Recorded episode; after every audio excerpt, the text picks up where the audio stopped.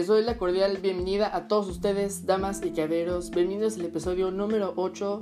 Damos inicio a su programa Conexión Yosef. Y el día de hoy vamos a platicar un poquito de aquellos misterios sobre el calor y del frío. Pero todo comienza con la materia. Bueno, la materia existe en estado en los tres estados que son los sólidos, líquidos y gaseosos. Así por ejemplo, el agua que está en estado normal es el líquido, pero puede encontrarse también en estado sólido, o sea, en hielo, y en estado gaseoso en vapor. Pero, ¿en qué se diferencian entre sí estos estados? Los sólidos tienen forma y volumen que son capaces de poder resistir a grandes presiones, pero los líquidos y los gaseosos o los fluidos no tienen una forma propia. Los líquidos adaptan la forma del recipiente que los contiene y es muy difícil poder comprimirlos, mientras que los gases se expanden fácilmente, ¿no? Saliendo el espacio y ocupar todo el volumen que se utiliza. Y esas pequeñas partículas que forman la materia son cuerpos. Estos cuerpos son formados por partículas muy pequeñas llamadas moléculas y estas a su vez se componen de átomos, que son iguales a la molécula perteneciente a un cuerpo compuesto. Así que el agua, que la fórmula es H2O, es un cuerpo compuesto de una molécula que está constituida por átomos de hidrógeno y de oxígeno. Todos estos átomos están formados por pequeñas partículas llamadas electrones, protones y neutrones que están dentro de un átomo. Pero es realmente asombroso cómo es que el hombre sabe cosas que nunca ha visto. Las moléculas y con estas razones aún los átomos, los electrones y los protones son tan pequeñas que el hombre no ha podido ver ninguna de ellas. Pero sin embargo, podemos saber tanto de ellas como del mundo, de las cosas grandes que nos rodean. Hasta incluso es más fácil saber cuántas moléculas de aire hay en una habitación que averiguar cuántas personas viven en un determinado país. Y nosotros nos preguntamos, ¿y qué sucede con las moléculas cuando el cuerpo cambia de estado? Ah, ahora nos preguntamos ¿qué es lo que ocurre con las moléculas de un cuerpo cuando pasa de estado físico a otro. Por ejemplo, cambian de forma o de tamaño las moléculas de agua cuando están eh, en estado líquido al sólido. ¿Qué diferencia hay entre una molécula de agua en estado líquido y una de hielo? O sea, de agua en estado sólido. Como el hielo sigue siendo agua, la molécula no se transformará, ya que es de menor cantidad que puede existir en una determinada sustancia, conservando todas sus propiedades. Así la molécula de agua sigue siendo la misma cuando el agua se presenta en cualquiera forma de los estados físicos, es decir, el hielo, que puede ser agua líquida, o en vapor. Es muy diferente de lo que ocurre cuando nosotros quemamos un trozo de papel. El fuego produce una transformación que al final solo se quedan cenizas. Las moléculas de papel se han transformado en otras por la combustión. Y esa combustión es una sustancia que es fenómeno químico. Porque este tipo de transformaciones es un proceso que se estudia por la química. Y por análoga razón, el simple cambio de estado, ya sea fusión o evaporación, esto recibe el nombre de fenómeno físico. En primer caso, la sustancia cambia y en el segundo sigue siendo la misma, aunque con apariencia distinta. Pero entonces, ¿qué sucede en el interior del agua cuando está cambia de estado? Pues ocurre algo muy sencillo. En el hielo las moléculas están apretadas, pegadas unas con otras, porque es algo sólido. Y vamos a decir algo así, para que me vayan entendiendo. ¿Cómo se verían las moléculas de forma molecular? ¿No? Así que nosotros podemos ver. Si ustedes tienen bolas de ya sea de una pelota de fútbol, una pelota de tenis o cualquiera pelota que sea redonda, eso será una molécula. Ese será un sólido. Ok, una molécula. Entonces, los líquidos, como habíamos dicho, son es una sustancia o es el estado que puede alcanzar y tener la capacidad de poder rellenar un objeto, el volumen que lo contiene. Pero hay esas moléculas de líquidos están esparcidas. ¿Ya? Y cuando viene el frío, esas moléculas se van haciendo, se van comprimiendo hasta quedar apretadas y quedar en un sólido. Ahora, cuando nosotros a eso, a esas moléculas de sólidos, le ponemos fuego, para que se evapore,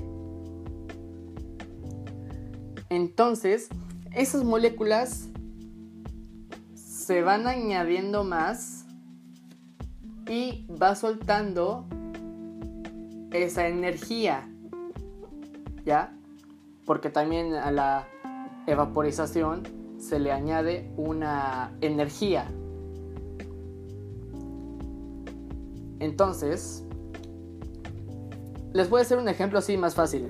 Ya sé que me están deteniendo, pero para que me vayan deteniendo más fácil los que no comprenden. Si yo en si yo pongo a congelar agua en el, congelador se convierte en hielo. Ahora, si a esos hielos los pongo a calentar en una olla pues claro, se evapora y se libera el vapor. Esos son los tres estados de la materia. Pero volviendo al tema, pues que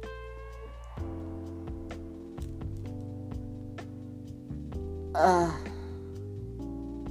pasa, ¿no? Nosotros, cuando nosotros vamos comprendiendo la química, o sea, la química tiene que ver mucho con la física, porque la física te va enseñando, o sea, la física comprende del movimiento de la electricidad, de la materia y de los estados. Y de esos estados se implementa en la química por varias reacciones, varios cambios físicos, químicos o físicos o cambios físicos, pues la verdad sí es algo que conviene aprender. Pero conviene que nos fijemos mejor en esta disposición de las moléculas, que en ellas actúan ciertas fuerzas y cuando una molécula está al lado de otra que es repelida o atraída, según el estado en el que se halla el cuerpo. A la fuerza de atracción entre las moléculas se le llama fuerza de cohesión. Entonces, cuando, volviendo a retomar el ejemplo de las moléculas que se van juntando y luego desprendiendo, ya en estado líquido, pues las moléculas están rebotando por todos lados. Y cuando se adhiere el frío, el hielo, lo congelamos, esas moléculas se van comprimiendo y se van haciendo una fuerza de cohesión. Y esas moléculas de cohesión, ya al liberar el calor por la reacción, se, se libera el vapor. Esta fuerza de cohesión, que en los sólidos suele ser muy grande, es pequeña en los sólidos y apenas existe en los gases. Si la fuerza de cohesión tiene esos valores intermedios entre los que se adopta para los sólidos y los líquidos, la sustancia en cuestión se presenta también los correspondientes caracteres intermedios y que se dice de ella que está en estado pastoso o viscoso. Según su apariencia, se acerque más a la que un sólido o a la de un líquido todo el mundo de la consistencia de la cera que se emplea para dar el brillo del suelo es muy diferente a la de la miel y que esta comporta de una manera distinta que el agua y el alcohol. Pero el tiempo que se necesita para vaciar un tarro de miel. Es muy diferente del que se exige vaciar un vaso de agua, que precisamente es muy notable y se nota la diferencia en la que hace fácil y rápida la terminación experimental de la llamada viscosidad. Y la viscosidad se mide con un viscosímetro los hay de muy diversos tipos y formas, pero en todos ellos se obliga a cierta cantidad de líquido contenida en un determinado recipiente a pesar a través de un orificio situado en su fondo. La viscosidad se puede calcular según el tiempo que se ha tardado el recipiente en vaciarse. O sea, sí, nosotros, para poder medir la viscosidad, como lo dice, si yo pongo líquido en un bote, ah, Pero también estamos hablando de de varios tipos de capas, de la densidad. Cada sustancia tiene densidad, que es lo que hace que lo contiene y lo hace menos pesado o más pesado. Vamos a hacer un ejemplo. Si nosotros ponemos en un recipiente agua y aceite, ¿quién se va a separar primero? ¿Quién va a estar primero debajo y quién va a estar arriba? ¿El aceite estará abajo? ¿El agua estará arriba? Nosotros, yo que lo he experimentado y lo he comprendido, les digo que el agua es el menos denso. Entonces el agua va a ir abajo del aceite y el aceite va a estar arriba. Si no me entienden, háganlo. Ya les dije cómo hacerlo. Tienen que agarrar un recipiente y de ese recipiente llenarlo no todo con agua, sino a la mitad. Y lo demás le añaden el aceite. Ya. Y para poderlo separar, porque también se separa por un proceso físico que se me olvidó su nombre, es normal. Normal. Y entonces,